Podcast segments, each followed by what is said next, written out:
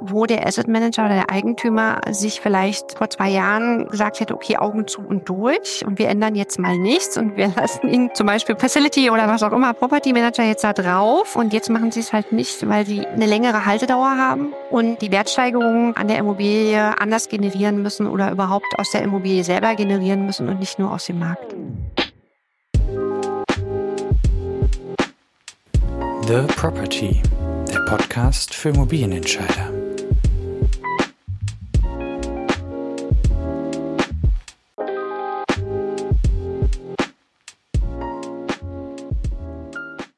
Herzlich willkommen zum The Property Podcast. Mein heutiger Gast ist Antje Lubitz.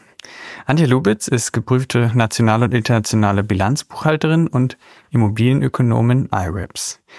Sie begann ihre Karriere mit Stationen in den Finanzabteilungen unterschiedlichster Unternehmen, bevor sie 2003 zu Tishman Speyer stieß und so in die Immobilienbranche kam.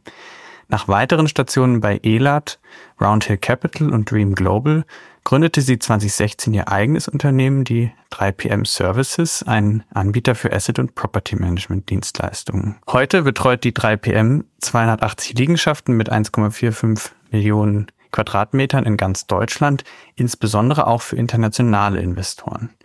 Zusätzlich ist Antje Lubitz Aufsichtsrätin der Deutsche Konsumreit AG.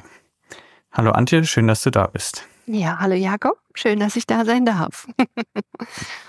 Andi, wir starten in den Podcast äh, traditionsgemäß mit drei Lieber oder Fragen und es gibt nur zwei Regeln. Du musst dich entscheiden und äh, du darfst gern was zur Entscheidung sagen. Und meine erste Frage ist lieber Berlin oder Brandenburg? Lieber Berlin. kurz dazu. Ich bin Berlin, äh, Berlinerin, tatsächlich geboren im Prenzlauer Berg, verwurzelt in Berlin, ähm, wohne zwar aktuell in Brandenburg, ähm, einzig und allein wegen der Kinder, mhm. kann jetzt also langsam wieder zurückziehen. Ja. okay. Dazu äh, passend meine nächste Frage. Lieber Fahrrad oder Motorrad? Lieber Motorrad. Ich bin äh, Motorradfahrerin. Ich habe selber eine BMW 650 äh, GS. Wir haben äh, viele Touren gemacht und machen immer noch Touren. Also lieber Motorrad. Viel mehr Feeling, viel mehr äh, Adrenalin. Ja, das glaube ich. Und äh, zuletzt auch passend zum Konglomerat, lieber Immobilien mieten oder kaufen? Lieber kaufen.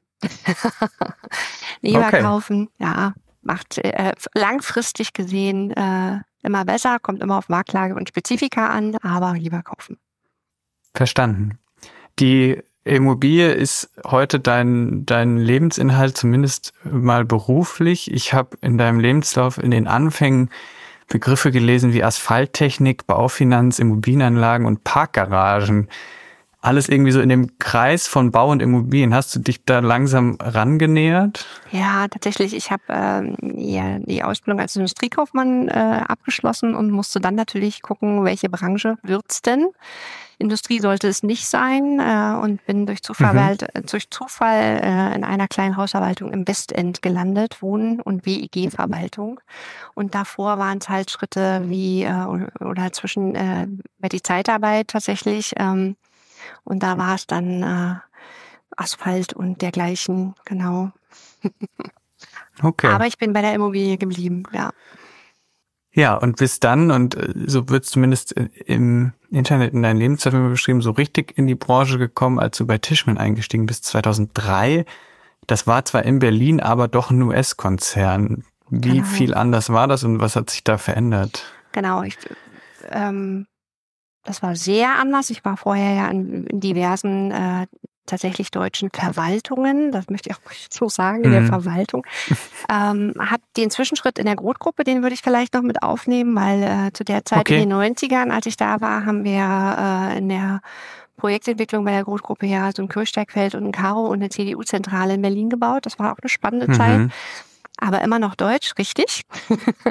und der Wechsel zum US-Konzern war dann schon von der Mentalität und äh, auch vom Team und von den Anforderungen dann schon noch mal einen Schritt weiter ähm, in der Zusammenarbeit, aber auch heute noch in meinem Empfinden wesentlich mehr auf Augenhöhe wesentlich mehr kollegial und wesentlich mehr einfach auf die äh, auf das Projekt fokussiert. Ja, mhm. also auf das wirklich den Ball über die Linie tragen im Sinne des Projektes und nicht so sehr äh, in Strukturen intern sich verhaspeln. Okay. Und äh, ich weiß es historisch nicht. Tischman wie, wie, auf, wie Dishman aufgestellt war zu der Zeit. Die Zeit, die du begleitet hast, äh, ich glaube sechs oder sieben Jahre, war auf jeden Fall eine spannende, weil sie war, glaube ich, irgendwie ein Boom, der auf eine, eine Krise zulief. Wie hat dich diese Zeit geprägt? Genau, sehr. Also das war schon meine meine prägendste Immobilienzeit und hat mich auch absolut in die Gewerbeimmobilien, in die Welt der Gewerbeimmobilien mhm. gebracht. Ähm, ähm, Nochmal ganz spezifisch. Ja, wir haben das Quartier 205, äh, da sind wir, das hatte Tischmann ja gleich nach der Wende wieder zurückgekauft. Ähm, wir hatten eine Zeit, wo tatsächlich äh, Jerry Speyer und auch Rob Speyer sehr oft in Berlin waren, Michael Spieß in Berlin mhm. war. Ähm, da gab's, gibt's eine sehr enge Bindung nach Berlin in der Familie, ja, äh, und die waren sehr interessiert daran, hier wieder Fuß zu fassen. Ähm, es war die Zeit, wo wir einen Opernturm gebaut haben in Frankfurt. Mhm. Äh, also es gab wirklich viele Entwicklungen und aber auch noch einen Messeturm mit abverkauft haben oder abgewickelt. Ich zumindestens so dieses ganz große Highlight in Frankfurt von Tischmann. Und ähm, ja. das war eine sehr spannende Zeit und lief genau auf die Krise 2007 hinaus. Ja, genau. Okay. Und diese Internationalität, auf die wir, glaube ich, auch später noch zu sprechen kommen, wie wir eben schon gehört haben, bei euren Investoren oder bei euren Kunden, hat dich ja insofern auch weiter begleitet, als dass du dann bei Roundhill zumindest teilweise in London und dann auch bei Dream Global in Luxemburg gearbeitet hast. Die Station im, im Nachgang, war das der Wunsch, dann aus Deutschland rauszukommen und mal andere Märkte zu sehen? Genau, das hat mich schon getrieben. Also diesen internationalen Teil fand ich sehr spannend. Ich habe eine andere Arbeitsweise kennengelernt, äh, sehr viel äh, pragmatischer, was sehr meinem Wesen, mhm. zu meinem Wesen passt, okay. ja. und äh, doch wissen, also inhaltlich auch wissensgetrieben, aber pragmatisch und ähm, es war mein Wunsch, da weiterzumachen. Ich bin aber in diesen Stationen auch über Empfehlung wieder gelandet. Also die internationalen mhm. Investoren, die hier dann quasi Fuß fassen wollen, die gucken dann auch schon, ähm, wer spricht denn quasi unsere Sprache, nicht nur im Sinne von Englisch, sondern auch in der Umsetzung. Ja. Mhm. Und du hattest im, im Vorgespräch schon erwähnt, Roundhill war für dich eine besondere Station, weil du da das Asset Management geleitet hast, Geschäftsführer warst und dann auch das Property Management mit aufgebaut hast. Wie hast du diese Rolle bekommen oder warum gab es diese Herausforderung oder diese Aufgabe bei Roundhill damals? Ja, die gab es tatsächlich über die Empfehlung eines, okay. eines New Yorker Kollegen von Tischmann Speyer, äh, der hier in Berlin äh, gearbeitet hat. Und Brauntil war damals auch sehr klein. Inzwischen sind die ja, glaube ich, auch bei 300 Mitarbeitern. Wir waren zu dritt. Ich habe mit Michael Bigford in London tatsächlich noch dem Inhaber von Rauntil gesessen und haben die ersten Budgets, die ersten Themen äh, ähm, Strukturierungsthemen, äh, steuerliche Themen, ähm, was auch immer ähm, aufgebaut, also besprochen, aufgebaut, eingerichtet. Ich bin im Berliner Büro ohne Tisch und Stühle gestartet. Also habe ich hier wirklich alles von von äh, Tisch, Stuhl, Computer quasi ähm, geregelt, das Administrative mit aufgebaut und ähm, die Kollegen äh, mit eingearbeitet und äh, eingestellt und habe auch die Geschäftsführungsrolle übertragen bekommen von Michael, das ist richtig. Und ähm,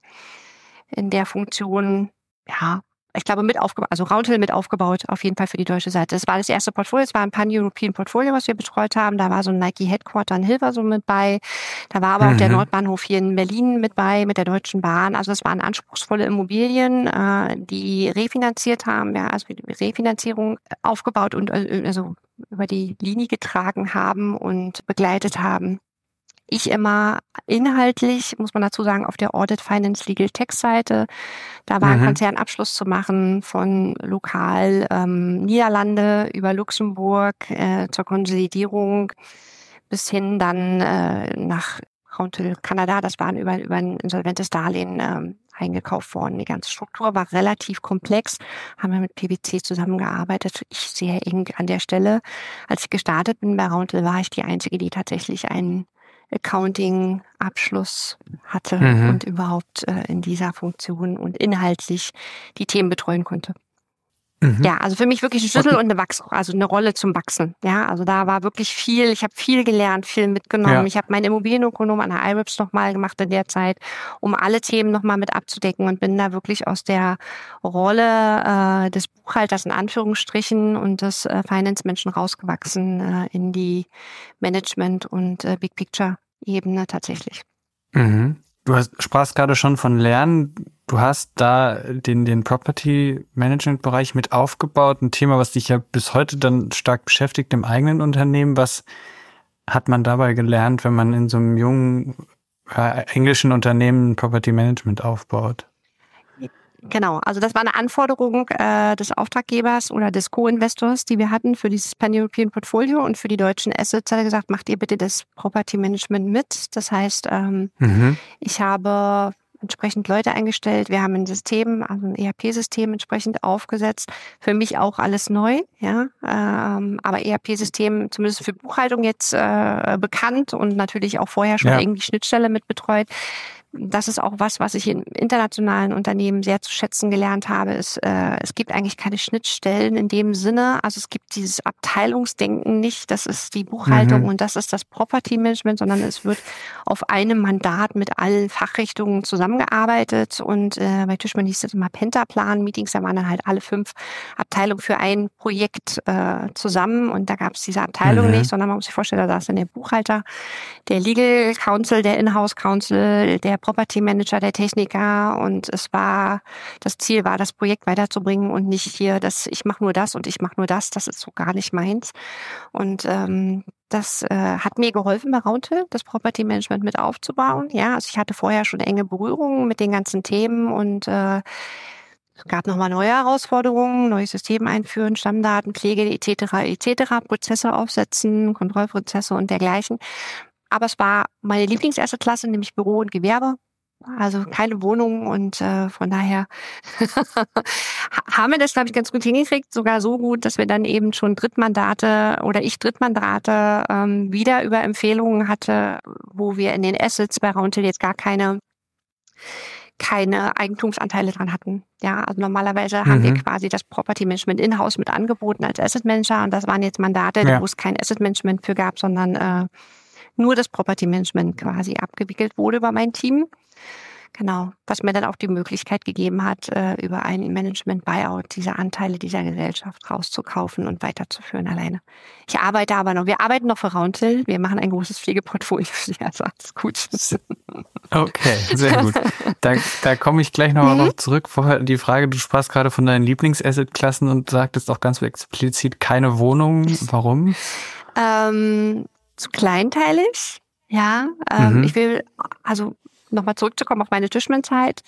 Ja. Es gibt natürlich tolle Wohnprojekte, es gibt aber von, von den Häusern und von den Projektentwicklungen und von den Weiterentwicklungen der Projektentwicklung wesentlich schönere, also wirklich äh, Tischmann-Standard-like Büroimmobilien und Gewerbeimmobilien. Also da ist schon in der, auch in der Architektur und in der Umsetzung auch der aktuellen Anforderungen viel, viel passiert. Das macht viel mehr Spaß, finde ich, ja, als äh, okay. immer das Gleiche. Und auch nicht zu vergessen, wenn wir jetzt im Property Management gucken, man hat, wenn man ein SAP wie jetzt äh, im Quartier Heidestraße, was wir betreuen, ähm, an, als Mieter hat, auch ganz andere Ansprechpartner als den Wohnungsmieter, der jetzt immer dann kommt und sagt, mein Wasserhahn tropft oder so, ja. Also es ist schon ein anderes ja. Level. Verstanden. Du äh, hast gerade den Management Buyout angesprochen. Daraus entstanden oder dabei entstanden ist, ist 3PM. Warum diese Entscheidung zu sagen, ich möchte selber Unternehmerin sein, ich möchte den, das Unternehmen selbst besitzen und eben von Roundhill unabhängig äh, dann weiterentwickeln? Gute Frage. ähm, also ich glaube, da kamen an der Stelle mehrere Sachen zusammen. Ich will jetzt mal dazu sagen, das war nie mein originäres Ziel. Jetzt, also am Ende äh, der Karriere steht mhm. die Selbstständigkeit. Nein, meine Eltern waren beide selbstständig. Eigentlich war es immer genau das, was ich nicht wollte, weil ich sehr gut mhm. aus meiner Jugend wusste, was das heißt, selbst und ständig. Ja. ja. Es waren dann aber mehrere Punkte und Gelegenheiten, die sich bieten, muss man dann auch mal mutig ergreifen, finde ich. Ja, also Rauntel nach fünf Jahren, äh, wir hatten die Portfolien abverkauft. In Berlin war jetzt für Deutschland nicht mehr so viel zu tun. Es gab das zusätzliche Angebot von Dream Global nach Luxemburg zu gehen und ähm, ich habe dann alles zusammen gemacht. Ich bin nach Luxemburg gegangen und habe den Management auch trotzdem gemacht. Bin mit den fünf Mitarbeitern und den Aufträgen, die wir ja schon hatten, ganz gut gestartet. Ähm, es trug nur mich nicht in der Anfangsphase und von mhm. daher war das eine komfortable Situation und ähm, wenn ich es nicht gemacht hätte, also das wäre gar nicht, also ja, also musste man machen. ja, okay. Verstanden. Und wie schnell hat sich dann daraus eine Strategie entwickelt oder blieb es dabei, dass man einfach sagte, da kommen Chancen und die ergreife ich? Nein, da hat sich natürlich eine Strategie daraus entwickelt, entwickelt. Ja, Dream Global ist ja verkauft worden an Blackstone. Das heißt, äh, das eine Jahr, äh, was ich in Luxemburg war, habe ich das Büro dort äh, restrukturiert in Luxemburg und neu aufgesetzt mhm. und bin dann also auch guten Gewissens äh, wieder zurückgekommen und habe hier quasi mich auf die 3PM konzentriert, habe dann nebenbei, kommst du bestimmt auch noch drauf, das PwC-Projekt mitbetreut. Also ich musste schon noch ein paar Projekte nebenher machen, mhm. um hier auch das Startkapital und die Weiterentwicklung äh, möglich, also das Startkapital zu haben und die Weiterentwicklung möglich zu machen für die 3PM. Und die Strategie war dann aber schon sehr schnell neue Aufträge. Wir gucken, was wir machen können, welche Häuser wollen wir nehmen, wie langfristig wollen wir es aufsetzen, wie groß wollen wir werden. Also das fing dann alles schon an, ja. Was hat 3PM ausgemacht? Also abgesehen jetzt von deiner Person und vielleicht Empfehlungen, die du bekommen hast, warum ist 3PM dann, du hast es vorhin äh, im Vorgespräch beschrieben, von, von 5 auf 60 Mitarbeitern gewachsen, hat heute diese ganzen Objekte? Genau, das lief tatsächlich schon viel über meine Person, das ist schon richtig. Und natürlich mhm. ähm, aber auch über Empfehlungen. Wir haben also unter den internationalen wieder, so wie meine Person tatsächlich auch um, eine Empfehlung äh, bei den internationalen Investoren und Auftraggebern gab oder für meine Person das gab, gab es das dann auch für die 3PM natürlich, aber auch aufgrund unserer Performance. Also wir haben diesen mhm. internationalen Gedanken von ähm, wir arbeiten in Mandatsteams mit übernommen oder ich habe den mit übernommen. Äh, es ja. gibt kein Abteilungsdenken bei uns. Es gibt das Proaktive, es gibt Englischunterricht im Unternehmen. Muss man nicht, kann man, machen aber viele. Also es gibt alles das, was ich gut fand, konnte ich ja jetzt dann auch endlich mal dann so umsetzen, wie ich das gerne wollte. Mhm. Das war auch ein Punkt für die Selbstständigkeit, ja. Darüber gab es auch viele Folgebeauftragungen, das darf man auch nicht vergessen. Es gab auch ähm, Eigentümer, die den Asset Manager gewechselt haben aber nicht die Property Manager. Also wir sind auch bei Sachen mhm. mitgelaufen, mhm. äh, internationaler Auftraggeber, wo der Asset Manager eben gewechselt wurde. Das gibt es auch nicht so oft, ehrlich gesagt, ja. Verstanden. Und heute beschäftigen euch ja, so habe ich es zumindest jetzt auch immer wieder rausgehört bei deinen äh, Antworten, ganz unterschiedliche Assetklassen. Also Büro sowieso, Pflege sagtest du vorhin, ich glaube auch Hotels, ähm, Logistik und Industriemobilien. Wie deckt man so eine Breite dann ab? Braucht man da immer spezielle Mitarbeiter oder können das die, die guten Leute auch so? Also man braucht auf jeden Fall ähm, Leute, die Gewerbeerfahrung haben, ja, also insbesondere im Mietrecht. Mhm. Ähm, Gewerbemietverträge mhm. sind immer ja Individualrecht. Das hat nichts mit dem Wohnungsmietvertrag zu tun. Ähm, ja. Man hat keine zweite Berechnungsverordnung für die Betriebskostenabrechnung. Es ist alles einzelvereinbart. Also ähm, Leute mit Erfahrung äh, ähm, in der Gewerbeimmobilie braucht man tatsächlich. Ähm, bei uns kommt noch dazu, dass wir das Projektmanagement an den Bestandsimmobilien auch mitmachen. Also wir haben auch Projektmanager da, die entsprechend eine Glasfassade oder ein Gründach mal renovieren können oder äh, erneuern. Mhm.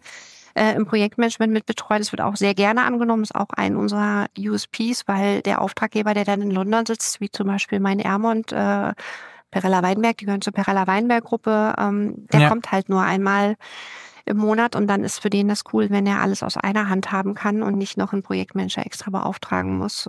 Genau, das machen wir aber nur in der Bestandsimmobilie. Also Value Add geht an der Stelle. Und dafür braucht man aber auch schon ein bisschen erfahrenes Personal. Wobei, ich finde, der Mix, den wir haben, also ich achte immer darauf, dass wir eben, wir haben also auch zum Beispiel äh, Techniker, die gerade ihre Facility Management, Master Facility Management gemacht haben. Das ist dann eigentlich eine Stufe mhm. darunter, die dann aber mit den Projektmanagern sehr gut zusammenarbeiten, ja, weil da eben die Erfahrung ist. Dafür hat der fertig studierte Facility Manager gerade alle rechtlichen Anforderungen oder Gegebenheiten, die man so braucht äh, am Markt, auf dem neuesten Stand. Das ist ganz cool und obwohl wir so jung sind und nicht so groß ist, haben wir inzwischen drei Auszubildende, also jedes Jahr ein Auszubildende. Das heißt, ich versuche auch äh, ähm, mehr meinen Nachwuchs äh, selber auszubilden mhm. und anzuziehen, was auch sehr hilfreich ist. Ja. Das äh, war auch ein Thema, was ich mir aufgeschrieben hatte. Ich hatte auch gesehen, dass ihr ausbildet. Geboren aus Notwendigkeit, weil es sonst gar nicht mehr genug gutes Personal gibt oder man junge Menschen nicht mehr für Property Management begeistert oder wie du sagst, eher einen, ja, ich will nicht sagen Luxus, aber einen, ein Extra, was man sich leistet, wenn man dann besonders gut formen kann, wie Menschen ausgebildet werden. Ich glaube, eine Mischung aus allem tatsächlich. Ja, also ich äh, zum einen äh, mache ich das gerne, weil ich gerne was weitergebe. Mhm. Ja, zum anderen kommen wir auf den Punkt, dass ich das so machen kann, wie ich das gerne hätte. Ich bin auch Ausbilderin von der IHK geprüft. Ich habe aber mehrere mhm. Unternehmen, aber die erste habe ich tatsächlich noch selber gemacht. Und zum anderen natürlich auch dem Fachkräftemangel geschuldet. Ja, also ich glaube, man kann nichts Besseres tun in den heutigen Zeiten als sein Personal mit seinem Mindset, was man ja auch im Unternehmen haben möchte, äh, sich selber ranzuziehen. Okay. Du hast vorhin kurz schon angesprochen, den Ausflug in Anführungsstrichen zu PwC parallel zur Tätigkeit bei der 3PM. Wie geht das und wieso macht man das sozusagen als Unternehmerin dann zu sagen, ich gehe nochmal zeitweise in so einen Großkonzern und ähm, betreue da ein Projekt mit? Ja, frage ich mich auch manchmal, wie das geht. okay.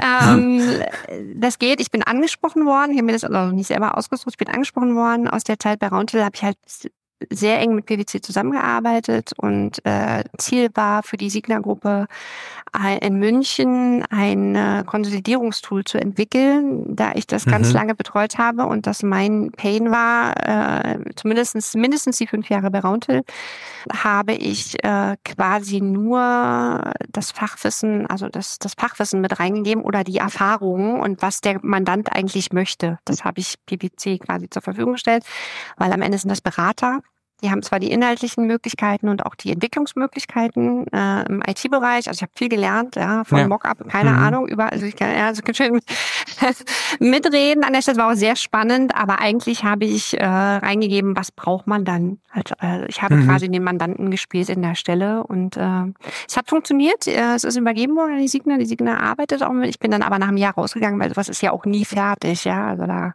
kann man, glaube ich, nicht, hätte man auch die nächsten ja. zehn Jahre mit verbringen können, ja. Tut PwC vielleicht auch, ja, wissen wir nicht. Ähm, aber das bringt mich zu einem äh, spannenden Thema Digitalisierung, Einsatz von Software.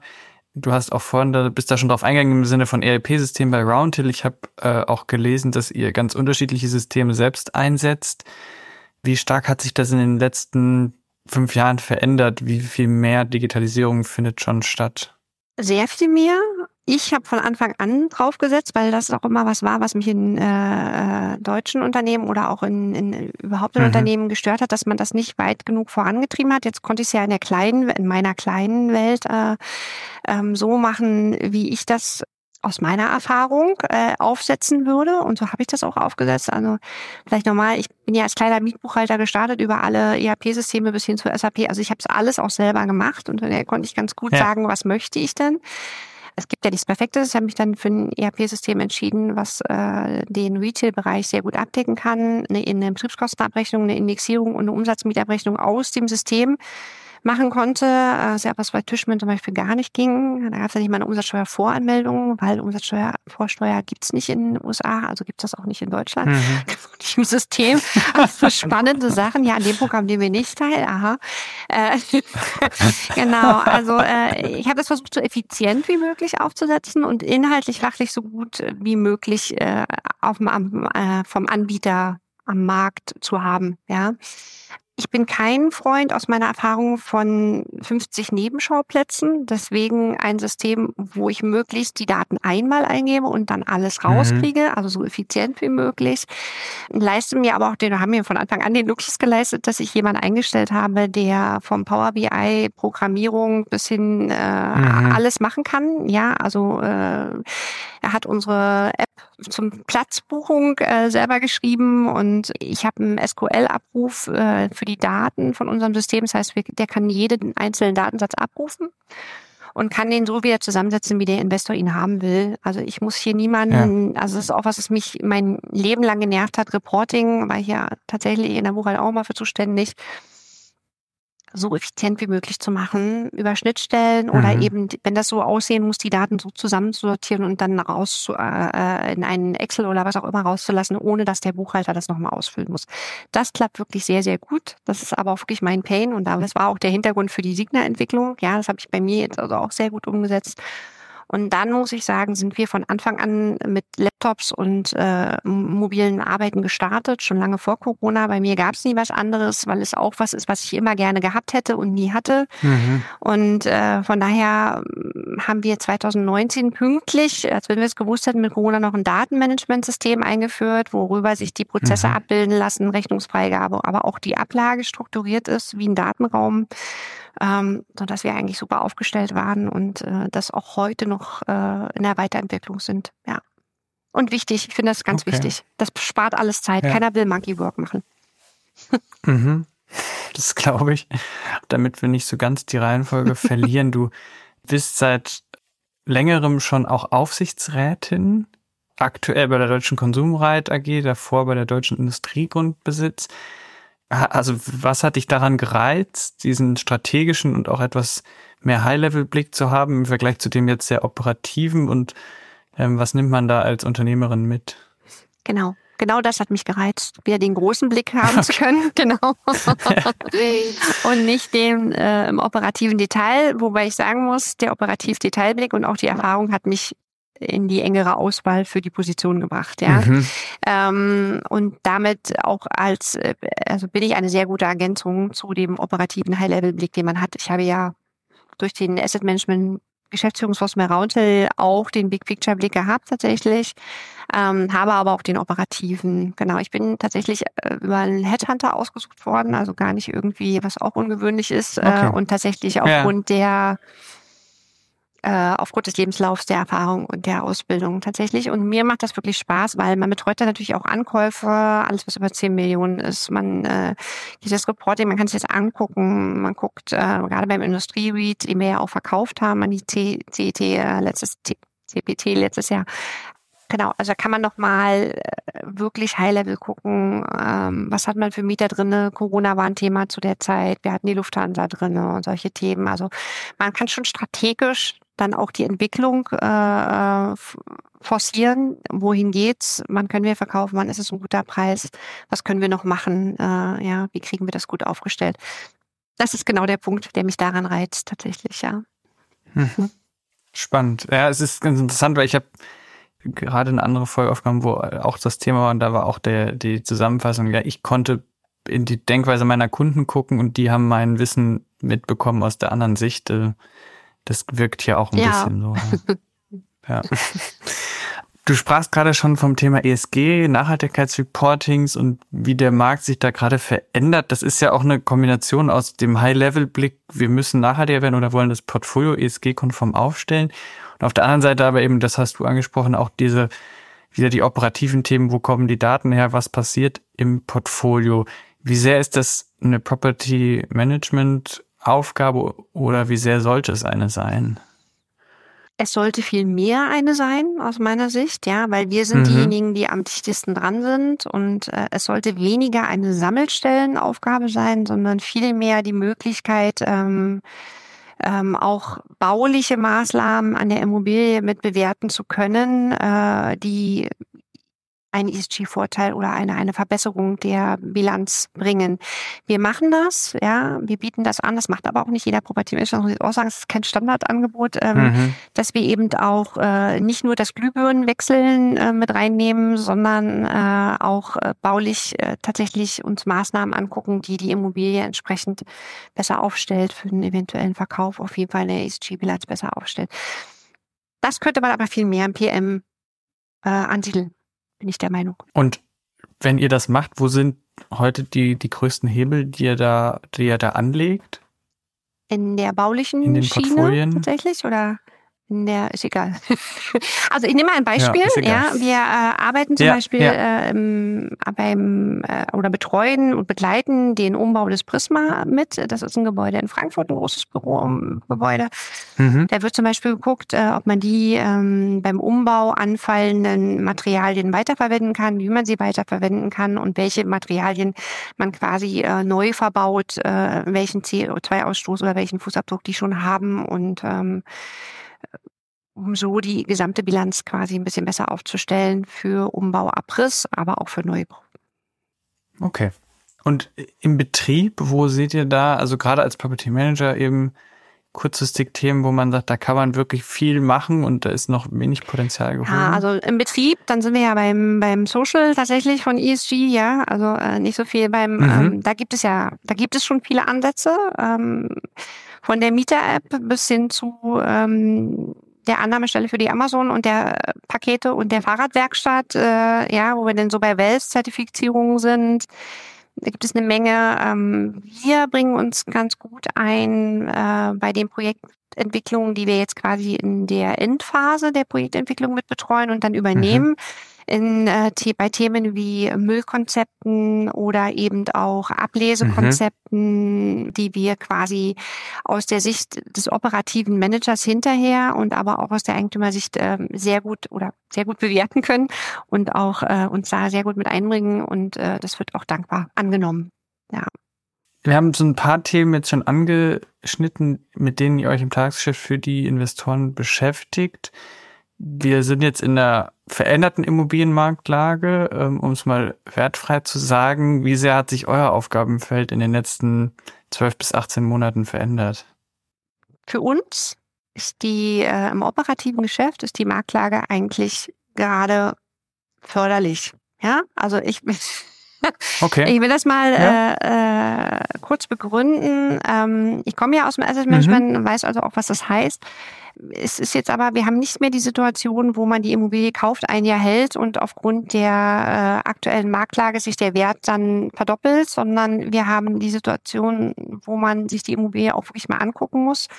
Wir haben die Situation, dass die Finanzierung oder auch die Finanzierer mehr auf die Immobilie und auf den Inhalt der, also die, die Ausstattung und ESG-Bilanz der Immobilie gucken bringt äh, uns dazu, dass man Experten braucht, dass man äh, Fachwissen braucht und dass man auch Zeit investieren muss, äh, ähm, die Immobilien entsprechend anzuschauen, ja, umzuwidmen, Baumaßnahmen zu machen und auch mit Leuten zu arbeiten oder mit, mit Dienstleistern zu arbeiten, in, in unserem Fall, die das können und die auch das qualitative Know-how mitbringen. Das heißt, wir übernehmen gerade viele Projekte wo der Asset Manager oder der Eigentümer sich vielleicht vor zwei Jahren gesagt hätte, okay, Augen zu und durch und wir ändern jetzt mal nichts und wir lassen mhm. ihn zum Beispiel Facility oder was auch immer, Property Manager jetzt da drauf und ist egal und jetzt machen ja. sie es halt nicht, weil sie eben äh, eine längere Haltedauer haben, zwangsläufig, ja und äh, die Wertsteigerung äh, an der Immobilie anders generieren müssen oder überhaupt aus der Immobilie selber generieren müssen und nicht nur aus dem Markt.